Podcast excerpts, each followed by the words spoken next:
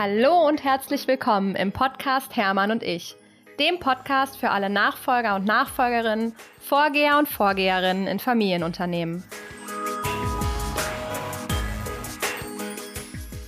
Hallo ihr Lieben und herzlich willkommen zur allerersten Podcast-Folge im Jahr 2022. Und zuallererst hoffe ich natürlich, dass ihr alle gut ins neue Jahr gekommen seid und wünsche euch für dieses neue Jahr alles Glück, alle Liebe, alle Gesundheit vor allem, die ihr euch wünscht und die ihr euch verdient habt. Und natürlich vor allem ganz viel Erfolg mit euren wunderbaren Familienunternehmen in der Nachfolge und auch bei allen anderen Themen, die ihr euch vorgenommen habt. Ähm, genau, ich freue mich auf jeden Fall auf ein Jahr mit euch. Ich freue mich auf ganz viele tolle Podcast-Folgen. Ich freue mich auf ganz viel tollen Austausch und bin sicher, dass 2022 ganz viele tolle Dinge bereithalten wird. Ich selber habe auf jeden Fall mir einige ja, Ziele und Vorhaben gesetzt und wie ich gerade schon gesagt habe, es wird, wird ganz viele tolle neue Podcast-Folgen geben. Ich habe schon ganz viele tolle Termine ausgemacht mit tollen GesprächspartnerInnen. Ich habe mir selber natürlich im Unternehmen auch viel vorgenommen. Wir haben mir gerade eine Neueröffnung zum Jahresstart hingelegt, eine Abteilung ganz neu eröffnet, wo ich mich total drauf freue und gespannt bin, wie das jetzt laufen wird. Und deshalb an Anna Kassler noch die Info. Es lohnt sich auf jeden Fall jetzt mal wieder beim Möbelschaumann Kassel oder Korbach vorbeizuschauen, denn die neue Abteilung Trendhopper ist auf jeden Fall richtig großartig geworden. Ich glaube, es ist meine neue Lieblingsabteilung und schaut da gerne mal vorbei. Gebt mir natürlich auch da super gerne Feedback und ich freue mich, wenn ich da den ein oder anderen von euch begrüßen darf. Genau, und dann spoiler ich jetzt mal so mein, würde ich sagen, mit größtes Vorhaben für 2022. Und zwar gemeinsam mit äh, Dina und Natalie von House Next arbeiten wir gerade an einem Projekt, das im Moment so ein bisschen den Titel trägt ähm, Nachfolgefestival. Und zwar überlegen wir uns, was wir eigentlich mal Tolles auf die Beine stellen können, wenn Corona es dann endlich wieder zulässt, wo wir wirklich uns NachfolgerInnen zusammenbringen und auf eine coole und lockere Art und Weise vernetzen können, unterhalten können, inspirieren lassen können. Und genau, das, da sind wir gerade absolut in der Brainstorming-Phase, wollen es unbedingt auf die Beine stellen. Und wenn ihr Bock habt, schickt uns doch gerne mal per LinkedIn, per Instagram Ideen, Impulse, wenn ihr da irgendwas habt, wo ihr sagt, hey, das ist cool, das würden wir uns da wünschen, dann schickt uns das doch einfach mal rüber. Würden wir uns auf jeden Fall sehr freuen.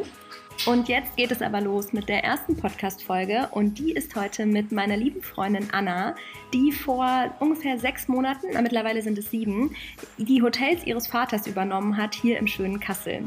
Und es ist mal wieder eine sehr, sehr spannende Folge geworden. Wir sprechen vor allem über das Thema, ähm, ja, was sind die größten Herausforderungen? Wie, wie nimmt man eigentlich den Platz ein neben seinem Vater im Unternehmen? Wie schafft man es, den Vater plötzlich neu zu sehen? Was ist eigentlich der Unterschied zwischen irgendeinem Geschäftspartner und dann plötzlich dem eigenen Vater?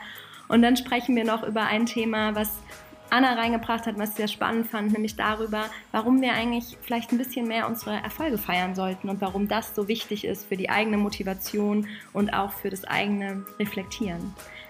Also, ich wünsche euch ganz viel Freude beim Zuhören und freue mich dann hinterher auf den Austausch mit euch, gerne bei Instagram oder LinkedIn. Und jetzt geht's los.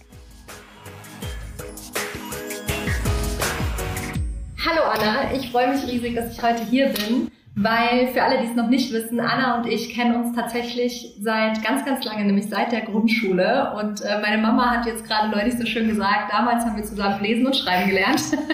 und heute lernen wir eben gemeinsam, quasi mehr oder weniger Seite an Seite, wie wir die Unternehmen unserer Väter übernehmen. und wir sitzen jetzt gerade hier im Kurfürst Hotel. Anna ist nämlich Nachfolgerin von zwei Hotels hier im schönen Nordhessen in Kassel und Baunatal gucken auf der einen Seite auf unser Weltkulturerbe, den Herkules, und auf der anderen Seite runter in die Stadt. Und jetzt würde ich das Wort mal an dich geben, Anna. Ähm, ja, was, äh, was beschäftigt dich gerade aktuell am allermeisten, wenn es ums Thema Nachfolge geht? Du bist ja vor allem noch nicht ganz so lange dabei, was ich super, super spannend finde. Und ähm, dass mal jemand so wirklich von fast Anfang an hier mit berichtet. Das stimmt. Ich bin jetzt seit äh, fünf Monaten Geschäftsführerin der, der beiden Hotels und seit knapp elf Monaten jetzt wieder zurück in Kassel. Das heißt, manchmal overlappt es so ein bisschen, was, äh, was mich mehr beschäftigt, wieder zurück in Kassel zu sein oder äh, die Herausforderung, zwei Unternehmen zu führen und nebenbei Mama zu sein. Bin vor einem Jahr äh, Mama geworden und ähm, versuche jetzt Unternehmertum und Elternsein unter einen Hut zu kriegen. und zurück in der nordhessischen Heimat zu sein, wie du schon gesagt hast. Genau. Wo ähm, war es vorher? Wo war dein Weg? Wo ist der, hat er angefangen? Wie bist du letztendlich hier gelandet? Ja, ich wollte natürlich nie hier hierher zurück. Ich wollte nie das machen, was mein Papa macht. Alles sollte anders sein. Da ich bin genau. Ich bin vor zwölf Jahren nach dem Abi ähm, ins Ausland gegangen, habe drei Jahre meinen Bachelor in Maastricht gemacht mit einem Auslandssemester in Paris. Dann ein Praktikum in einer Hotelberatung gemacht, ähm, weil ich mir das Leben ohne Hotel dann doch nicht vorstellen konnte und das mit meinem BWL-Studium ganz gut verknüpfen konnte.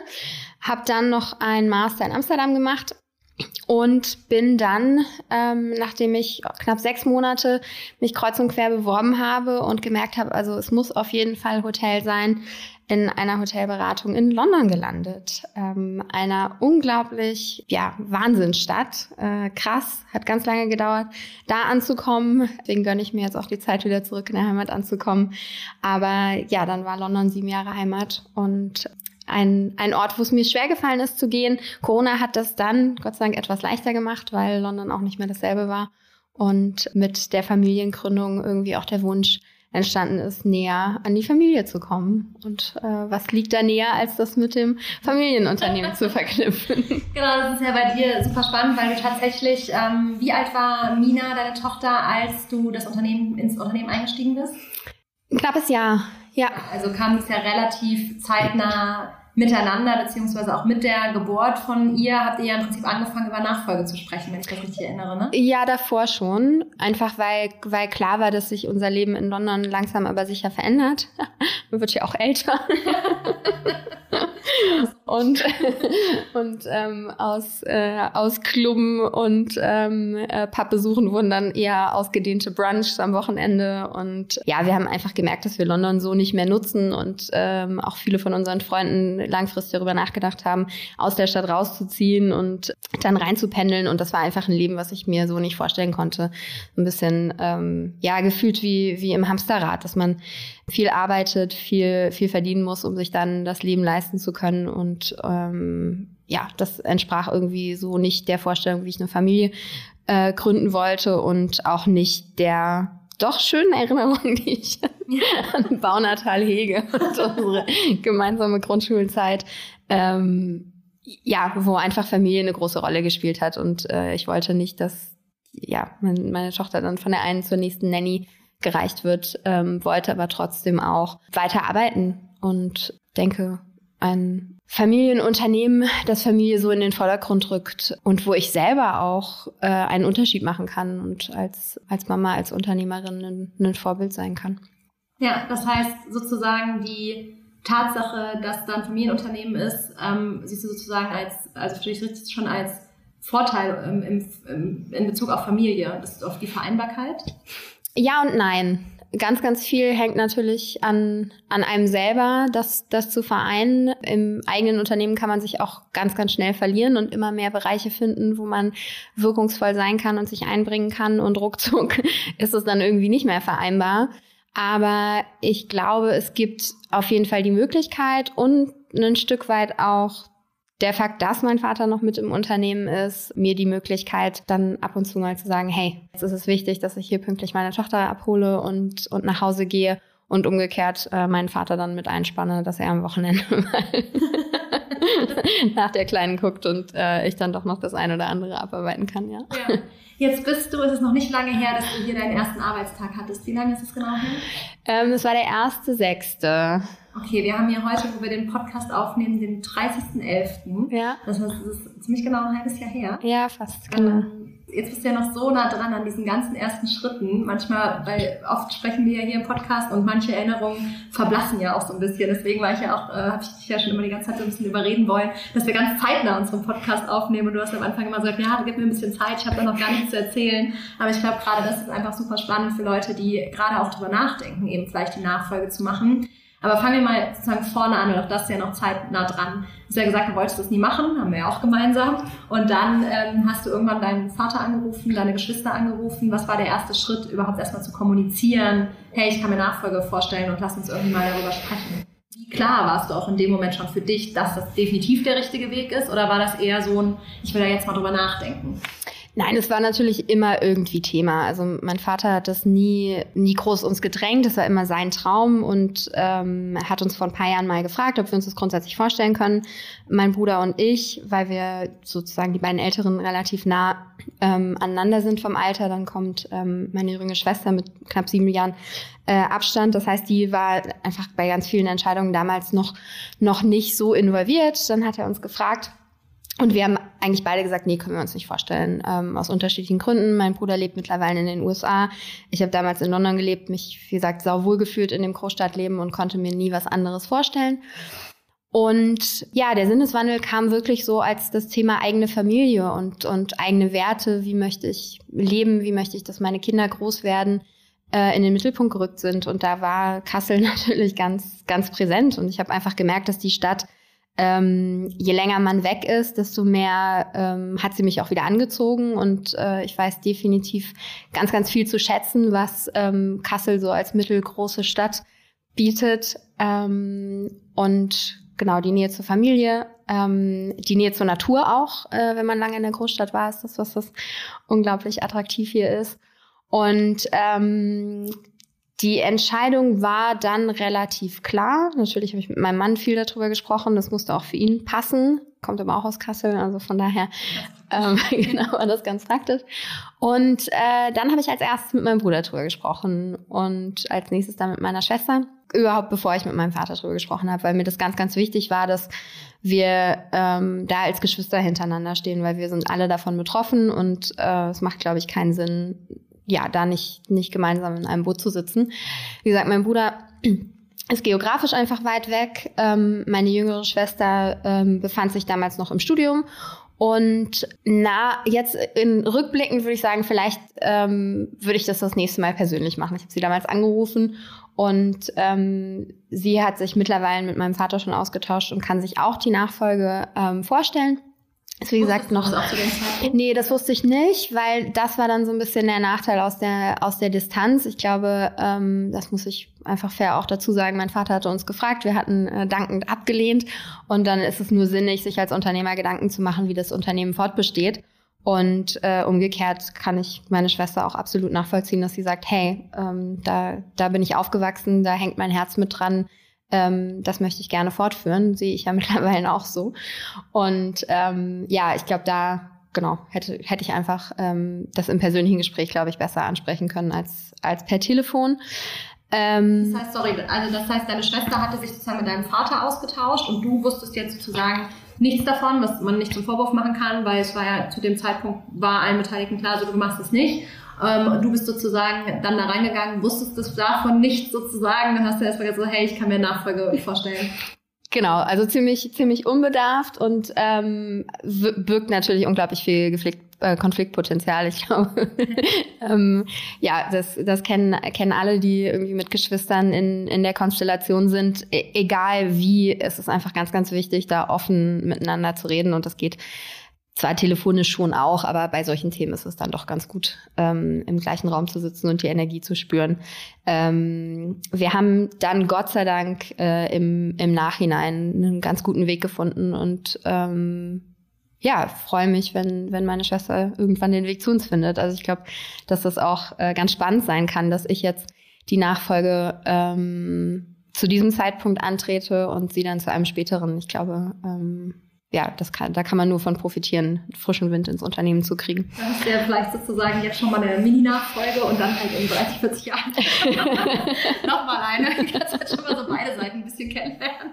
Genau. das ist bestimmt spannend, wenn dann so die Themen, wenn inhaltlich was abgegeben wird, im Zweifel in ein paar Jahren dann an deine Schwester. Das ist ja meistens auch das, das ist gar nicht so dieses Abgeben von diesem Vermögen ist, sondern eben von diesen äh, Verantwortlichkeiten und so weiter, was, äh, wo ich zumindest das Gefühl habe, dass das den Übergebern und Übergeberinnen immer dass das eigentlich das ist, was schwerfällt. Und ähm, solche Themen wird es ja vielleicht dann geben. Oh, gar garantiert. Ich glaube auch, dass ähm, zu sehen, dass das jemand anders anders macht und äh, dass der dann nicht automatisch äh, besser oder schlechter ist, sondern einfach nur anders.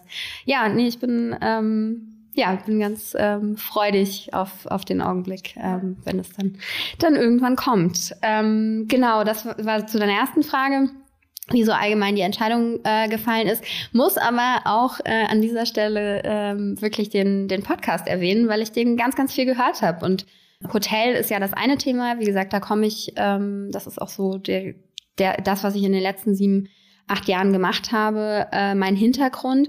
Aber wenn man an Unternehmertum denkt oder selber etwas ähm, äh, zu machen, dann ist gar nicht unbedingt Unternehmertum das, was einem oder was mir in den Kopf gekommen ist, sondern die diese so ein Stück weit glorifizierte Startup-Szene ähm, aus London, aus Berlin, und es muss was Eigenes sein, es muss was Neues sein und es muss irgendwie sexy sein und cool und hip. Und ja, ich finde Hotels unglaublich sexy und cool und hip. Aber trotzdem ist dieses, dieses Wort Unternehmertum irgendwie äh, konnotiert mit, ich habe es mittlerweile ähm, also eigentlich nur positiv besetzt, aber am Anfang äh, war in meiner Vorstellung ein Unternehmer ein, ein alter, untersetzter weißer Mann. Und damit konnte ich mich so gar nicht identifizieren. Und, ja, und der Podcast hat Gott sei Dank dazu beigetragen, ähm, auch ganz, ganz viele Frauen, junge Frauen, Frauen mit, mit Kindern. Ähm, das war schon auch was, wo, wo mir einfach Vorbilder wichtig waren, wo ich mir das angucken konnte und ähm, zuhören konnte und gemerkt habe, hey, klar kann das funktionieren. Deswegen danke an dieser Stelle. Gerne. Schön, dass du es jetzt weitergibst, auch noch von dir. genau, okay, und wie ging es dann quasi weiter? Dann habt ihr euch, äh, also habt ihr im Prinzip gesagt, okay, dann und dann wird sozusagen der, der Einstellungszeitpunkt sein. Und du bist ja dann nach deiner Elternzeit aber erst nochmal zurück auch in deinen alten Job gegangen, wohl wissend, dass da dann schon klar war sozusagen, ich fange dann im Familienunternehmen an. Wie war auch die Zeit dann nochmal sozusagen in dieser, in dieser alten, ich nenne das jetzt mal alte Einstellung, weißt du, was ich damit meine? Ähm, Anstellung zu sein und schon zu wissen, hey, da kommt bald was. Konntest du das, konntest du da wirklich so von jetzt auf gleich den Schalter umstecken oder wie sehr war dein Kopf vielleicht auch schon vorher die ganze Zeit so ein bisschen im Familienunternehmen? Hm, ich weiß gar nicht, ob das, ähm, ob mir andere Mamas da dabei pflichten können, aber ich war sechs Monate zu Hause nach äh, Minas Geburt und habe mich danach gefühlt, als wüsste ich überhaupt nicht, wie man arbeitet. Hätte ich jetzt alles verlernt, was ich, was ich vorher konnte, weil ich jetzt sechs Monate lang irgendwie Windeln gewechselt habe und äh, mich um meine Tochter gekümmert habe. Und war wirklich aufgeregt, wieder in, in den Joballtag einzusteigen. Ähm, habe mich auch sehr darauf gefreut, auf die Struktur, ähm, morgens wieder am Schreibtisch zu sitzen. Hatte das, den großen Vorteil, dass wir noch im Homeoffice waren weil ich noch äh, parallel dazu gestillt habe. Das war im Homeoffice tausendmal angenehmer, als dann wieder im Büro zu sein. Und dann war ich wirklich einfach nur sehr froh, das zu machen, was ich schon kannte und nicht noch mehr Veränderungen zu haben. Also ich habe mich ähm, auf meine Reports gefreut, ich habe mich auf mein Team gefreut, weil ich die natürlich ja ganz lange auch nicht mehr gehört habe und äh, das schon irgendwie ein, ein harter Schnitt war von ähm, ich bin schwanger und dann ähm, ich ich bin Mama und habe eine Tochter und arbeite nicht mehr. Äh, deswegen bin ich im Nachhinein wirklich froh, dass es so abgelaufen ist, dass ich die, die Zeit nochmal hatte, wieder im, im Joballtag anzukommen und wusste, worauf ich mich einlasse, weil ab dem 1.6. war dann alles, alles ganz anders. Und ich habe die ersten, den ersten Monat damit verbracht, in, in jeder Abteilung reinzuschnuppern und habe im, äh, im Housekeeping gearbeitet, habe ähm, in der Küche gearbeitet, habe an der Rezeption gearbeitet und dadurch ganz, ganz viele der Mitarbeiter nochmal neu und anders kennengelernt. Ganz, ganz viele kenne ich natürlich schon, schon von früher. Ich habe während meiner Schulzeit ähm, eigentlich immer äh, nebenbei im, im Hotel gekellnert und im Service ausgeholfen. Und ja, ganz, ganz viele von den Mitarbeitern sind einfach in, in all den Jahren immer noch dabei und andere kannte ich noch nicht und hatte so die Möglichkeit, Seite an Seite mit ihnen zusammenzuarbeiten und ja, auch so ein bisschen zu sehen, was, was es so für Konflikte gibt oder Bereiche, wo, wo es vielleicht Sinn macht, ähm, einfach direkt was zu verändern.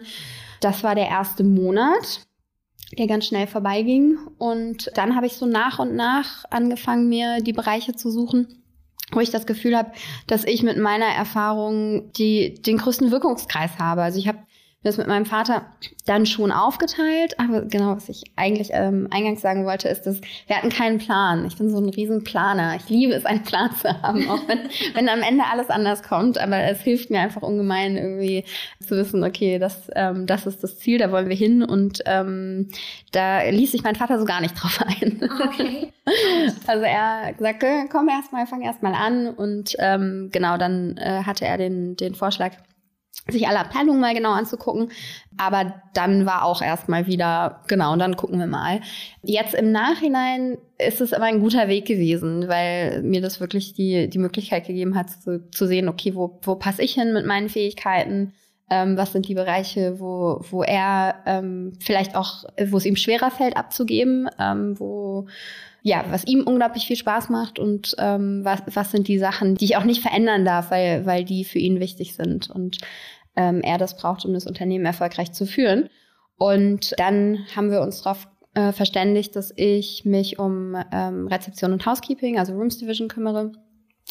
Und aber auch federführend komplett für das Haus hier in Kassel. Also der Kurfürst, in dem wir heute sitzen, mit seinen knapp über 40 Zimmern und äh, Konferenzmöglichkeiten, ähm, hat während Corona äh, die Küche geschlossen. Das heißt, wir bieten jetzt nur noch Frühstück an und haben hier ein, ein relativ kleines Team und da ich so nah wohne, bietet sich das einfach auch an, hier regelmäßig vorbeizuschauen und ja, dabei zu helfen, dass wir gut durch die, durch die Pandemie steuern mit immer wieder sich ändernden Auflagen und äh, Beschränkungen, genau. Ja.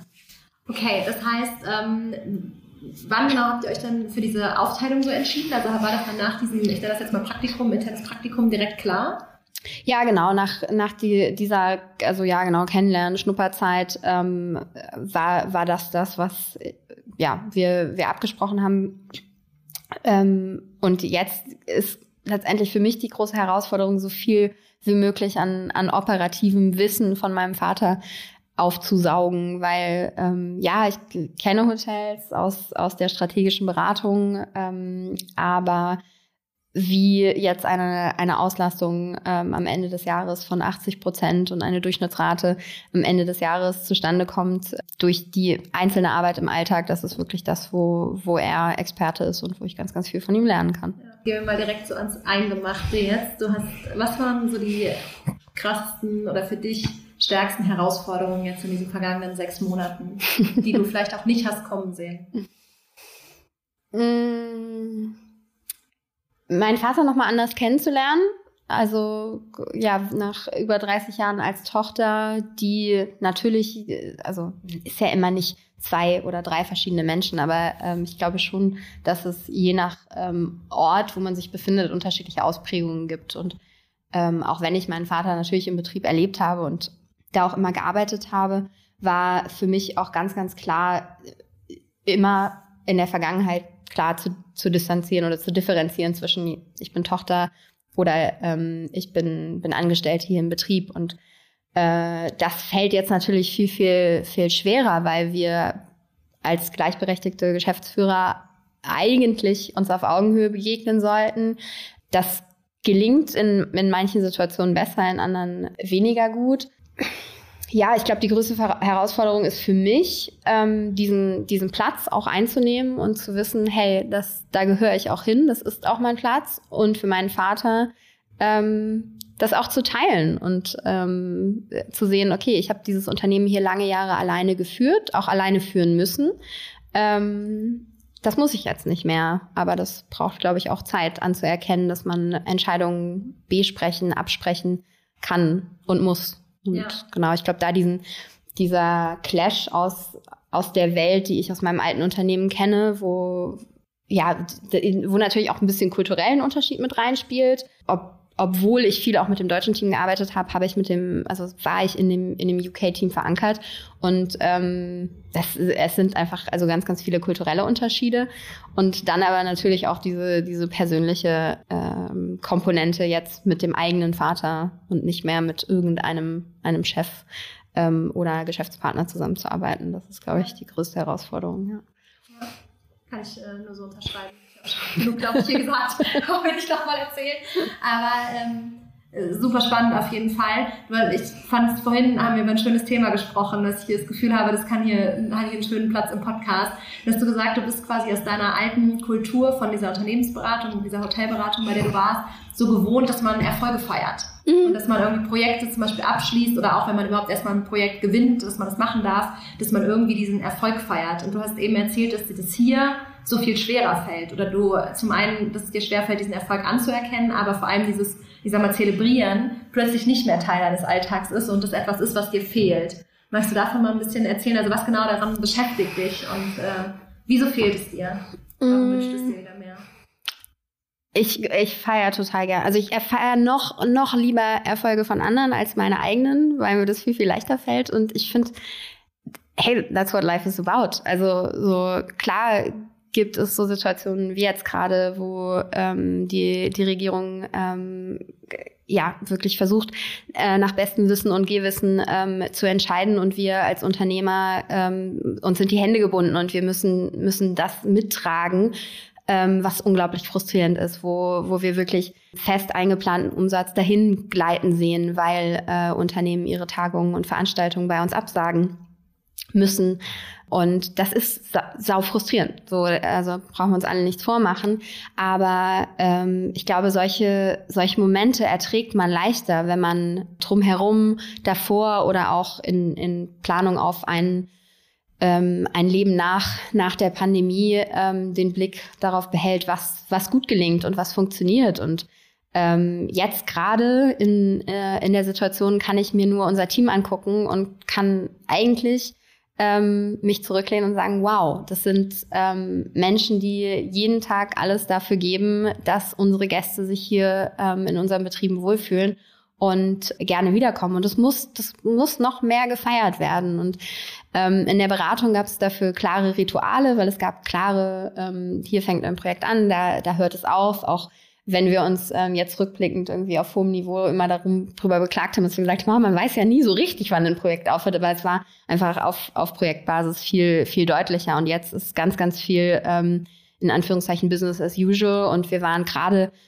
ähm, so, dass wir uns irgendwie darauf eingestellt haben, dass die, die Folgen der Pandemie jetzt nicht mehr so stark zu, zu spüren sind.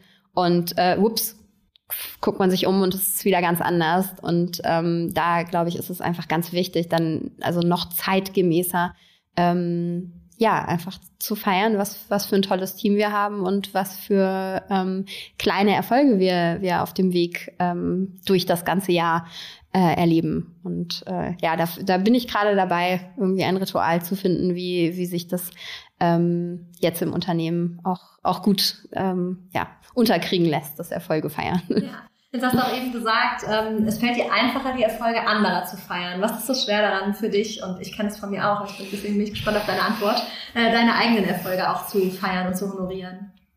Ach, ja, das ist eine schwere Frage. Wir könnten wir, ich, ich glaube, es ist, ein Stück weit die, die, der eigene Anspruch und die Selbstverständlichkeit. Man tut ja etwas, um um ähm, es erfolgreich abzuschließen und dann muss das ja nicht gefeiert werden. Und das ist letztendlich, ähm, deswegen muss ich jetzt auch sehr schmunzeln, genau das Argument, was, was wahrscheinlich andere, andere Führungskräfte ähm, äh, hervorbringen würden, warum es jetzt auch nicht wichtig ist, die, die Erfolge der Mitarbeiter zu feiern. Aber ja, umgekehrt weiß ich ja um den, den, das Gefühl danach und wie lange es einen tragen kann, wenn man ähm, und ich, ich spreche gar nicht davon, dass das irgendwie ein, ein Riesending sein muss. Es muss sich einfach nur nur intensiv anfühlen. Und äh, ein schönes Bild ist, ähm, ist, wenn man an, ans Fußball denkt, also an, an, an ein Tor, was geschossen wird, alle jubeln und feiern. Und ähm, in, in der nächsten Sekunde muss man wieder auf dem Platz stehen und gucken, dass man kein Gegentor kassiert. Und so ja, denke ich, so, sollten wir lernen, ähm, bei, bei uns Erfolge zu feiern. Und so sollte ich auch lernen, für mich Erfolge zu feiern, ja. Das ist quasi so ein bisschen mit dem, mit dem sportlichen Ehrgeiz sozusagen vergleichen und mit dem sportlichen Siegeswillen sozusagen äh, und dann diese Erfolge, wie du, wie du genau sagst, ne? man jubelt fürs Tor und im nächsten Moment ist der Jubel auch wieder vergessen, aber man hat halt einmal dieses schöne Hoch gehabt, wo ja. man sich auch irgendwie selbst dafür honoriert hat. Ja. Also wir haben auch eben gesagt, vielleicht ist es sogar ein schönes Ritual unter uns Nachfolgern auch irgendwie sich immer mal wieder so gegenseitig Erfolgserlebnisse sozusagen zu erzählen, um einfach mal gezwungen zu sein, sie auch auszusprechen. Ich finde es ehrlich gesagt eine schöne Sache. Lass uns das mal etablieren. ja, ich ähm, glaube auch, wenn man sich, und deswegen fällt es vielleicht auch leichter bei, bei anderen, wenn man, wenn man sich gegenseitig so ein bisschen mehr accountable dafür hält und sagen kann, hey, warte mal, wir hatten doch gesagt, wir wollten äh, da jetzt ein bisschen mehr ein Augenmerk drauf legen. Und ich kann das als Führungskraft definitiv für meine Mitarbeiter tun. Ähm, ja, bei Selbstfürsorge ist dann so der, der nächste Schritt. Und ähm, ich glaube, genau da würde mir das, würde mich das unterstützen mit anderen Nachfolgern, äh, dass die dann, dann mal zu mir kommen und sagen, hier Anna, erzähl doch mal. Kann doch, kann doch gar nicht sein, dass du jetzt äh, wieder einen Monat äh, im Betrieb warst und, und keinen Erfolg zu verzeichnen hast. Ja, stimmt.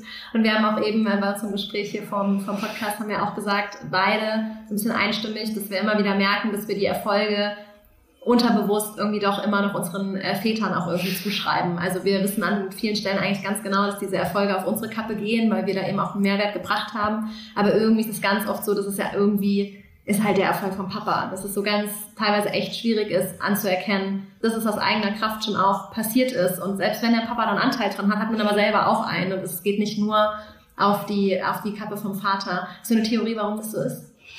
Ähm, ich habe jetzt gerade überlegt, ich sollte, ich sollte meinen Papa und du vielleicht deinen einfach auch mal fragen, wie wie einfach denen das fällt, weil es ist ja genau das, was ich gerade äh, angedeutet habe, dieses, wenn man den Blick von außen hat und es sieht, dann kann man Erfolge viel leichter, kann man den Finger drauflegen, während man ansonsten so in, ja fast wie in einem Sog ist und so in, in, in dem alltäglichen Geschäft ist, dass man gar nicht merkt, dass irgendetwas gut funktioniert hat. Das sind dann meistens eher die Sachen, die nicht funktionieren, wo man das Augenmerk drauf legt. Und ich glaube, dass mein Vater das ähnlich sehen würde, dass er, dass er Dinge, wo ich ganz klar sage, oh, ja, also irgendwie ist es ja doch eher sein Erfolg als jetzt meiner, dass er das auch gar nicht so honorieren kann. Also ich, ich glaube, es ist eher dieses, dieser Blick von außen, der, der hilft, Erfolge anzuerkennen. Mhm. So wie gerade daran denke, ich habe, glaube ich, vorgestern oder so habe ich so eine schöne Kurzgeschichte, oder was heißt Kurzgeschichte? In einem Podcast hat einer gesagt, wenn man über das Thema Zeit redet, sagt sie, es gibt so oft ja Zeiten, die verfliegen ganz, ganz schnell, weil man da irgendwas macht, was einem Freude macht. Also das merkt man im Beruf auch, hat man irgendwie ein Projekt, was richtig viel Spaß macht. Dann hat man das Gefühl, die Zeit verfliegt und man weiß überhaupt nicht, wo die hin ist. Und rückblickend fühlt sich diese Zeit aber immer sehr lang an, weil diese Zeit mit ganz, ganz vielen positiven Erinnerungen und sehr, sehr vielen Erlebnissen verbunden ist. Und gleichzeitig eine Zeit, die irgendwie ein super anstrengend ist und super nervig, die kommt einem in diesem Moment extrem lang vor. Aber rückblickend kommt die einem super kurz vor, weil es eben nicht diese, ähm, eigentlich nicht diese Intensität hatte, weil eben diese Langeweile war oder dieses irgendwie überwogen hat. Es ist irgendwie spannend, dass das ähm, sozusagen, während man drinnen ist, nochmal so anders ist, wie wenn man draußen ist. Und äh, in vielen Stellen, also als ich das gehört habe, dachte ich so, ja, das ist bei dem Thema Nachfolge schon an so vielen Stellen, ging mir das, glaube ich, so. Also Themen, die mir währenddessen, wo ich gedacht habe, so, ey, die ziehen sich wie Kaugummi und warum kann es nicht endlich jetzt mal zu Ende gehen und warum müssen wir schon wieder diesen Konflikt haben oder wie auch immer, die kommen mir jetzt im Nachhinein, kommt mir das vor, als wäre das auf kurzer Zeit passiert. Hm. Und die schönen Dinge, die in dem Moment so verflogen sind, wo man teilweise dachte, so, oh, das konnte ich gar nicht richtig genießen, die kommen einem jetzt rückblickend teilweise so vor, als wäre das irgendwie eigentlich eine, ein langer Zeitraum gewesen, einfach weil ich so viel mehr Erinnerungen damit verbinde. Da bin ich gespannt, wie das, ähm, ja, wie wir vielleicht auch in zehn Jahren oder vielleicht liegt es auch dann daran, ähm, reden wir auch oft drüber, dass wir manchmal das Gefühl haben, unsere Papas, ich meine, bei, bei dir ist es ja so, dass dein Papa das Unternehmen äh, als erster aus der Familie mhm. ne, gegründet und aufgebaut hat. Bei mir ist der dritte Generation, dass man manchmal das Gefühl hat, dass auch so die eigene Nachfolge von vor 30 Jahren manchmal so ein bisschen, ähm, die negativen Dinge werden einfach so ein bisschen vergessen. Also die, die, die verschwimmen so ein bisschen also das habe ich zumindest mit ganz vielen Nachfolgern schon gehabt, dass die erzählt haben, ja, eigentlich hat der Papa immer mein ganzes Leben lang erzählt, dass die Nachfolge damals so schwierig war. Und jetzt, wo er selber mit mir der Nachfolger ist, wird das alles so verschönigt. Ne? Vielleicht hat das auch irgendwas damit zu tun, dass man, also natürlich so ein bisschen dieses Verdrängungsmodus, aber eben auch dieses, ähm, ja, diese Empfindung einfach dazu. Ja, ich glaube, das ist aber auch ein äh, Überlebensmechanismus ja, äh, von uns, sich an, an, die, an die schönen Dinge äh, eher zu erinnern, als an das, was unangenehm war.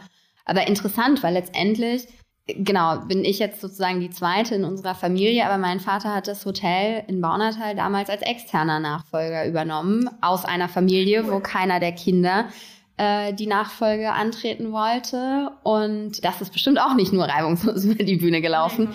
Aber ja, davon erzählt er auch nicht so viel. Muss ich vielleicht noch mal einhaken, ob da noch die ein oder andere Erinnerung hochkommt, die es vielleicht jetzt, jetzt unterstützt. Woran liegt's? Ähm, ja, sehr gute Frage auf jeden Fall. Ich habe auch bald nochmal ein Interview mit einem externen Nachfolger. Bin ich auch super gespannt, in das Thema nochmal tiefer einzusteigen. Ich glaube, das ist ja auch so ein Thema. Ich meine, auch externe oder interne Nachfolge. Ne? Es gibt sicherlich die Unterschiede und vielleicht ist die emotionale Komponente ein bisschen ähm, anders oder verschoben, wenn es extern ist, wenn es intern ist, weil einfach dieses Familieninterne nicht stattfindet. Aber dafür ist es sicher nicht andere Herausforderungen. Herausforderung, ja. Sehr sicher. Und äh, freue ich mich, dass es hier im Podcast auch einen Platz bekommen wird. Nochmal zurück zu, ähm, mit, glaube ich, vorletzte oder vorletzte Woche haben wir uns auch nochmal so ganz stark über das Thema Führung unterhalten und über dieses Thema, irgendwie, wie will ich eigentlich als Führungskraft sein? Wie finde ich das eigentlich überhaupt raus? Wie beschäftigt dich das Thema gerade? Was ist für dich da wichtig? Und ist das was, was jetzt erstmalig in diesem, in diesem Nachfolgekontext ähm, in der Intensität auf dich zukommt?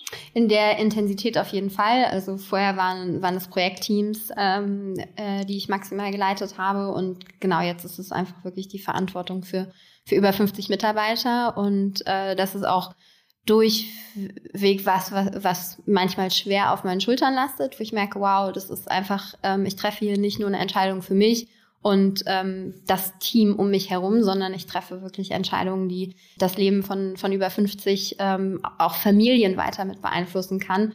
Und ähm, wir sorgen dafür, dass, dass es hier weitergeht und ja, jeder am Ende des Monats äh, sein Gehalt hat und auch nächstes Jahr noch einen Job, zu dem er und sie zurückkommen. Das ist definitiv was, aber natürlich auch in der Art und Weise, wie ich mit Menschen umgehe. Ich glaube, da hat sich natürlich einfach in den, in den letzten ähm, 30, 40 Jahren unglaublich viel getan und ich merke, ob das jetzt daran liegt, dass ich, dass ich eine Frau bin, dass ich eine andere Generation bin, ist es letztendlich auch egal, woran es liegt. Ähm, aber dass ich schon andere, ein anderes Verständnis davon habe, wie äh, Führung heute auszusehen hat und wie ich mein Unternehmen führen möchte. Ähm, und das birgt durchaus auch Konfliktpotenzial mit meinem Vater. Nichtsdestotrotz bin ich seine Tochter und ganz, ganz viele Werte, die äh, ich in mir trage, kommen aus, ähm, aus meiner ja, aus dem, wie ich aufgewachsen bin und wie ich erzogen worden bin. Von daher merke ich, dass da schon ganz viel ist, was, also, was uns einfach verbindet und, und wo, wo zumindest auf der, auf Werteebene ein, ein Verständnis herrscht. Wie das dann in der Praxis aussieht, da gibt es durchweg Unterschiede in, in der, ähm, im Auftreten. Ja, und da merke ich einfach, dass, ähm, dass das nicht das, das Vorbild ist und dass ich da einfach auch ein bisschen extern gucken muss, wie, wie ich mir da Unterstützung holen kann und Bestätigung in dem, dass äh, ich glaube, das ist immer dieses ständige sich hinterfragen, oh, war das jetzt ne, richtig? Ähm, hätte ich richtig? genau, was es überhaupt richtig gibt, es ein richtig? Nein, gibt es natürlich nicht. Ich lerne gerade, ähm, dass es das nicht gibt und dass man ja wirklich nur nur sinnvoll für jede Situation entscheiden kann und dass sich das vielleicht im Nachhinein dann auch nicht mehr richtig anfühlt, aber äh, ich kann nur auf das vertrauen, was ich in dem Moment empfinde und was, was ich in dem Moment an, an ähm, Facts und, ähm, und Wissen habe. Und da hilft es, sich seinen Werten bewusst zu sein, glaube ich, äh, zu wissen, okay, das sind die, die Punkte, auf die möchte ich meinen, meinen Führungsstil bauen und so möchte ich gerne ähm, wahrgenommen werden. Wie groß ist die Herausforderung, so all diese Verantwortungsbereiche sozusagen auszubalancieren? Ich sag mal einmal diese Verantwortung für die Mitarbeiter, für das Unternehmen, den Fortbestand, die Verantwortung für deine Familie, deine Tochter, als Verantwortung als Mama, sage ich mal, und dann natürlich auch die Verantwortung pur sozusagen für dich, dir selber treu zu bleiben und sozusagen für dein Leben Verantwortung zu übernehmen und es eben so zu gestalten, wie du dir das wünscht, vorstellst, verdient hast, alles, was dazugehört. Bist du da öfter mal in einem, in einem Struggle oder wie schaffst du es, das alles drei so irgendwie auszubalancieren? Ja, ja bin ich häufig. Gerade in letzter Zeit auch wieder, weil, weil ich einfach merke, je mehr äh, Zeit man hat, desto mehr Zeit kann man, kann man bestimmten Themen auch widmen. Und dann ist es ganz, ganz wichtig, die, diese Zeitbalance, die ich mir eigentlich äh, aus der Entfernung vorgenommen habe, wo, wo ich initiell gesagt, ganz klar gesagt habe, okay, das ist die Zeit, die gehört definitiv nur meiner Tochter, das ist die Zeit, die gehört definitiv nur meiner Familie. Mich da immer mal wieder dran zu erinnern, weil man kann sich unglaublich schnell, oder ich, ich merke, dass ich mich unglaublich schnell ähm, in Dingen verlieren kann und weil es mir auch unglaublich viel Freude macht und weil, weil all die Bereiche, sei es jetzt Familie, sei es Unternehmen, das sind auch alles Bereiche, die mir unglaublich viel, viel Spaß und, und Freude machen und ähm, dann ist es manchmal schwer zu sagen, halt stopp, jetzt muss ich auch mal gucken, dass ich hier nicht auf der Strecke bleibe und ähm, hey, wann hast du denn eigentlich das letzte Mal Yoga gemacht? Wann warst du denn das letzte Mal beim Sport? Und all die Dinge, von denen ich weiß, dass sie mir gut tun, auch wieder in meinen Tagesablauf zu integrieren. Ja, das ist definitiv ähm, ein Balanceakt ich habe einen, also ja, einfach einen unglaublich tollen, tollen Partner, der genau, der, der mich in all dem unterstützt. Aber schwierig wird's, wenn man gar nicht mehr merkt, dass man die Bedürfnisse hat.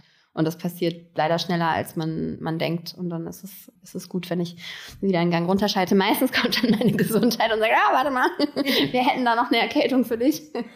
Mach doch mal. Und die geht auch nicht weg. Schön, wenn man sich auf seinen Körper verlassen kann. ja, genau. Und es sind Gott sei Dank nur bisher, knock on wood, nur, nur Erkältungen. Aber das sind meistens die Signale, wo ich dann allerspätestens merke, okay, halt, stopp, jetzt ähm, muss ich hier mal, mal wieder einen Gang runterschalten. Vor allem, weil das auch definitiv mit ein Punkt ist, warum ich das lange nicht machen wollte, weil ich gesehen habe, wie wie das auch an meinem Vater gezerrt hat und wie das letztendlich auch ähm, an, an der äh, Beziehung meiner Eltern gezerrt hat. Und ähm, sich so weit gehen und sagen, äh, am Ende war es das Unternehmen, warum sie sich getrennt haben. Aber definitiv braucht man gar nicht weit, weit in Unternehmerkreisen gucken. Aber ähm, da kann man ganz, ganz schnell ja einfach den, den Blick ähm, verlieren und sich in, in die eine oder andere Seite verlieren. Und das hängt da noch ähm, als, als großes Warnschild und immer mal wieder, genau, kommt die Erinnerung, hey, achte doch mal auf dich und äh, geht doch mal essen. Mach doch mal was Nettes mit deinem Mann. Ja, ich bin mir sicher, Tobi erinnert dich da auch immer wieder dran.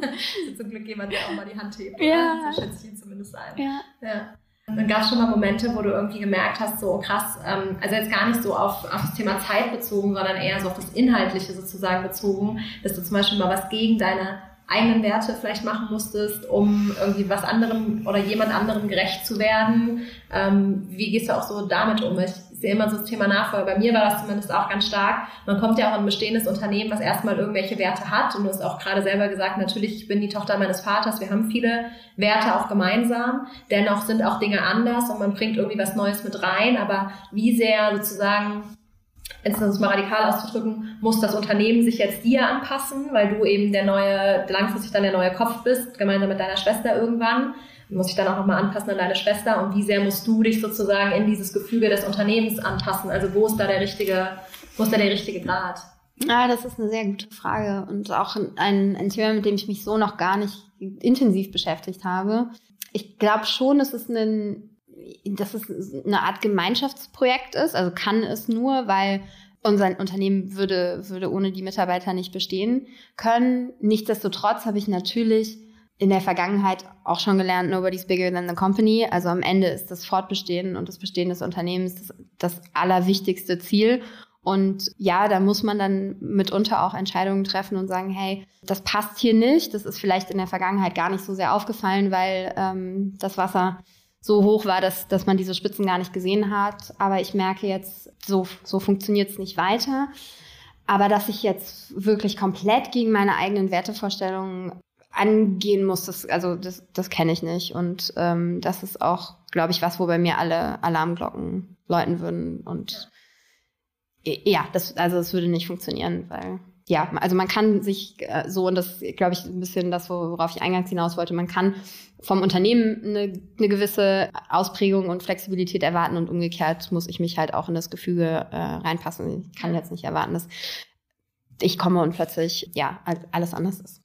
Ja, genau, musst du, so bin ich auch der Meinung, das muss so von beiden Seiten passieren und man macht so sein, sozusagen diese, dieses Fundament verändert sich vielleicht ein bisschen. Äh, sicherlich, weil sie es einfach verrückt durch, durch eben einen neuen Kopf, so wie das ja eigentlich immer passiert, wenn jemand Neues kommt. Vielleicht intensiver, wenn es jetzt wirklich in Form des Chefs ist. Wie wenn es sozusagen in Anführungsstrichen ein, also nur, so meine ich das gar nicht, ne, aber ein Mitarbeiter ist in anderer Intensität, aber eigentlich verändert ja immer ein neues Teammitglied in welcher Art und Weise immer irgendwie die Dynamiken. Und ähm, ich, äh, ich frage das auch deswegen so bewusst äh, nochmal nach, weil ich auch die Frage so oft bekomme, so ist es zum Beispiel muss ich alles dafür tun, dass kein Mitarbeiter die Firma verlässt? Ist es ähm, irgendwie okay oder nicht okay, wenn ein Mitarbeiter die Firma verlässt? Und ich kann ganz lange die Frage nicht so beantworten, würde die aber heute beantworten mit Ja, ist okay, weil es passt eben nicht alles zusammen. Und ähm, in dem Fall ist es dann tatsächlich so, wir gehen halt nicht. Ne? Also natürlich kann auch ja, wir gehen, ja, ja. Ähm, aber dann, hast es eben auch so schön gesagt, ähm, finde einen Nachfolger, eine Person, die diese Verantwortung übernehmen will in vielleicht einer Stadt wie Kassel, die wir beide sehr, sehr mögen, weil wir hier aufgewachsen sind, aber jemand, der vielleicht nicht hierher gekommen ist, weiß nicht, warum der nach Kassel gehen würde, unbedingt vielleicht, ähm, der, der das so macht, der diesen Elan hat, der diesen Input bringt, auch zu dem Output, den wir ja irgendwie vielleicht auch als mittelständisches Unternehmen sind wir vielleicht auch ein bisschen begrenzter im Vergleich zu irgendwelchen anderen Vorstandspositionen oder wie auch immer, ja. Genau, der, der das, der das eben mit all diesem Pro und Con eben macht ist ja, und das merken wir ja auch, weswegen haben viele Unternehmen eben keine Nachfolger, weil es das eben genau nicht gibt. Ne? Und ich glaube, das muss und darf den Mitarbeitern schon auch bewusst sein, dass sie durchaus auch froh sein können, wenn sie das Glück haben, in einem Familienunternehmen zu sein, wo eben diese Nachfolge dann gesichert ist. Und wenn das eben heißt, sich ein bisschen anzupassen, das müssten sie aber mit jedem anderen Nachfolger, Nachfolgerin genauso tun. Und ich glaube, es da auch so eine ähm, so eine, so eine gesunde Wertschätzung einfach in beide Richtungen. Also natürlich schätzen wir das wert, dass das Unternehmen hier ist, wo es ist und auch jeden Tag, dass die Leute das tun, was sie tun. Aber ich glaube, es ist auch okay, diese Wertschätzung rückwirkend ein Stück weit ja, einzufordern oder zu bekommen, dass eben auch das nicht selbstverständlich ist, was wir als NachfolgerInnen tun. Und wenn das eben nicht funktioniert, dass diese Wertschätzung in beide Richtungen einfach nicht funktioniert oder man einfach merkt, hey, zusammen ist man einfach keine guten Mitspieler, dann ist eine Trennung definitiv das ähm, Sinnigere. Jetzt könnte man natürlich sagen, ja, schade, dass dann immer der Mitarbeiter gehen muss und nicht der Nachfolger, die Nachfolgerin. Aber es liegt wahrscheinlich auch ein bisschen ja, gut, und ähm, also wenn, wenn jetzt der Reihe nach Mitarbeiter kündigen, nachdem ähm, ein, ein neuer Geschäftsführer angefangen hat, dann ist das definitiv auch ein Zeichen, wo ich jetzt aus, äh, also mein Berater ähm, äh, Kopf sagen würde, oh, das ist definitiv eine, eine Red Flag. Ähm, das muss man sich angucken und gibt es denn da nicht Möglichkeiten? Aber es gibt ja immer noch ganz, ganz viele Stellschrauben. Also dass jemand geht, ist ja wirklich so das, das allerletzte ähm, oder die allerletzte Instanz. Ich hoffe, dass äh, jeder unserer Mitarbeiter weiß, dass ähm, be bevor sie sich mit dem Gedanken tragen, dass es definitiv ein Gespräch geben kann, äh, wo man sagt, hey, das und das sind die Punkte. Ähm, ob das jetzt nun auf, auf persönlicher Ebene ist oder ähm, fachlicher Natur, kann man über alles reden. Aber klar, wenn am Ende die Entscheidung gefallen ist, ich, ich habe auch mein altes Unternehmen verlassen und fand ganz, ganz viele Dinge unglaublich toll, fand auch einige Dinge, ähm, wo, wo man definitiv was hätte verbessern können. Das gibt es immer. Ähm, jetzt habe ich die Möglichkeit, all das zu tun, no pressure, ähm, und ähm, alles anders zu machen oder ähm, ja, zumindest so, dass, dass es sich für mich und die Menschen und Mitarbeiter, die ich anziehen möchte, ähm, gut anfühlt. Und ähm, wenn jemand sagt, hey, da passe ich nicht rein, absolut. Also und dann kann man ja auch immer auf eine Art und Weise gehen, dass man ähm, in einigen Jahren die Tür wieder aufmachen kann und sagen kann, hey, ich habe jetzt mal eine andere Luft geschnuppert, merke, das Gras auf der anderen Seite ist auch nicht viel grüner als hier und ähm, merke, all das, was ich hier hatte, ähm, war so schlecht dann doch nicht. Ja. Und jetzt würde ich gerne wieder zurückkommen. Ähm, also nee, von daher, gut, wir haben in der Vergangenheit nicht viel Fluktuation gehabt, ähm, können wirklich auf ein Mitarbeiterteam zurückblicken, äh, wo ich sage, wow. Ähm, aber ja, für, für jeden, den das nicht passt.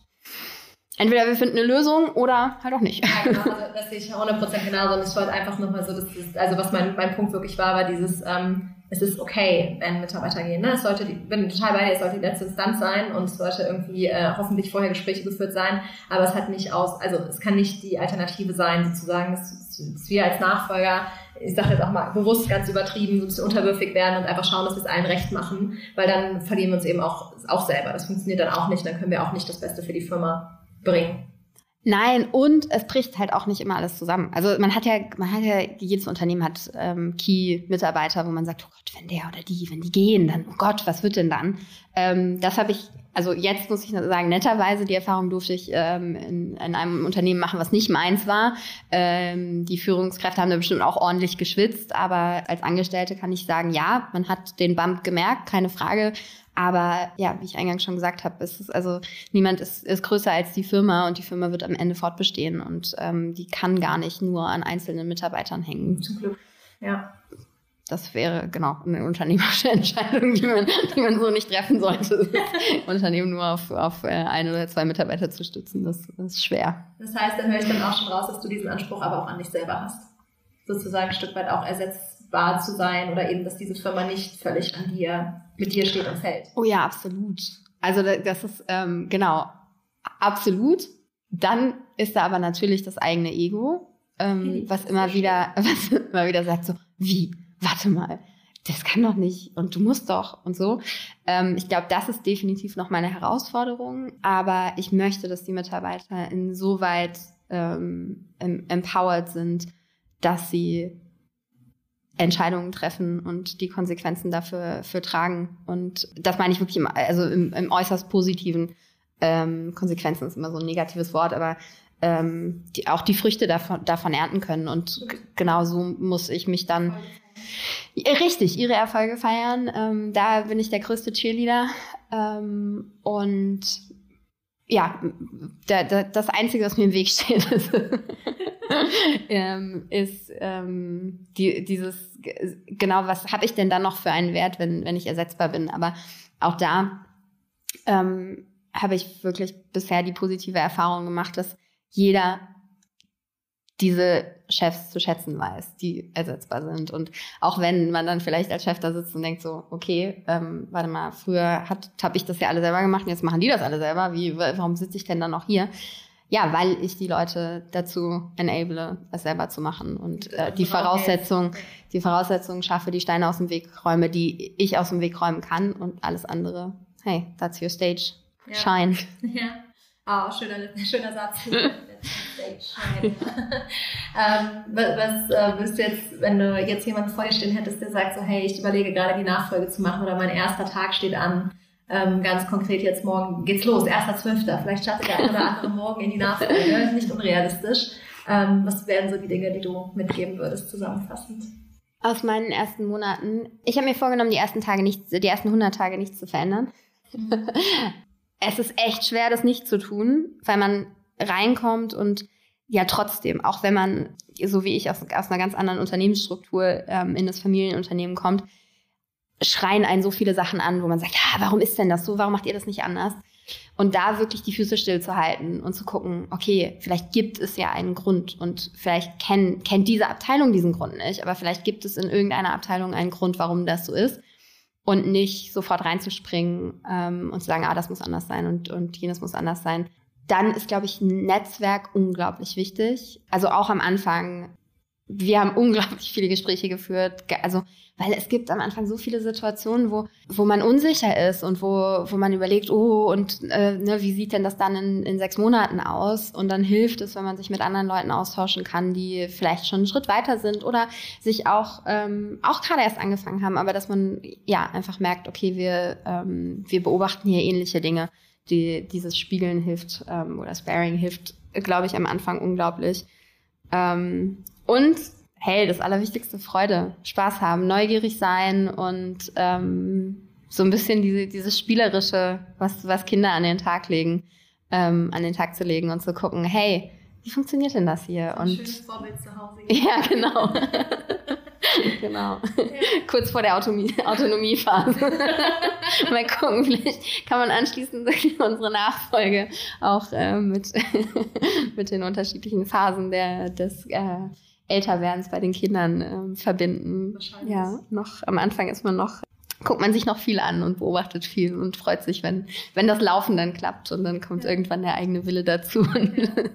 und die, das eigene Ich. Ähm, ja, gibt definitiv ganz viele Parallelen zwischen, ja, zwischen Oma sein und äh, Manager. Ja, und das ist ja auch schön, wenn, wenn du gerade sagst, so diese spielerische Leichtigkeit, wenn du im Zweifel das vielleicht mal über den Tag ein bisschen verlierst oder vergisst, dann hast du zu Hause so ganz automatisch jemanden, der dich daran erinnert wieder. Das ist doch äh, ja. ein schönes äh, Plus, warum Mama sein im Unternehmertum ganz hervorragend zusammenpasst.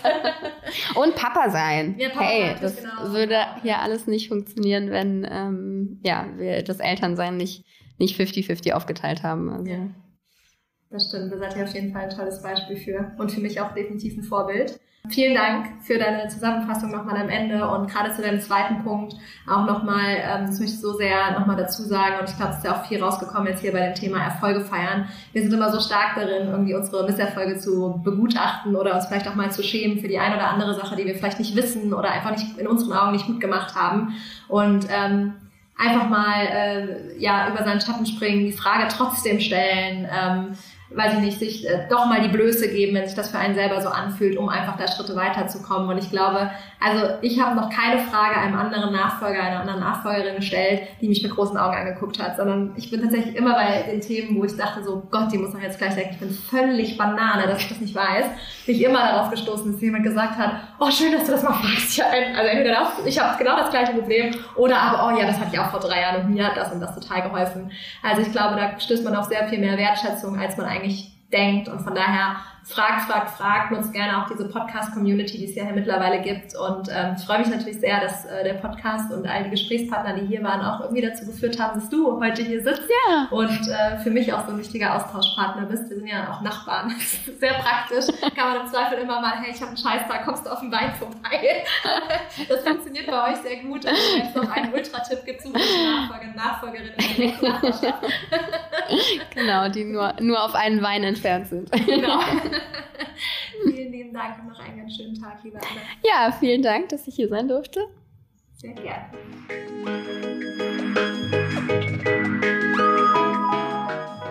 Ich hoffe, ihr konntet ganz viel für euch aus diesem wundervollen Gespräch mitnehmen. Und lasst mir gerne eure Gedanken da bei Instagram oder bei LinkedIn unter meinem letzten Post. Ich freue mich da sehr über den Austausch und Anna ebenso. Gerne her mit all euren Fragen, die euch vielleicht währenddessen jetzt noch gekommen sind. Und jetzt wünsche ich euch wundervolle zwei Wochen, bis wir uns dann wieder hören. Und wenn ihr kurz Zeit und Lust habt, dann lasst mir doch eine Bewertung bei iTunes da. Da freue ich mich ganz besonders. Also ihr Lieben, bis in zwei Wochen. Eure Lena.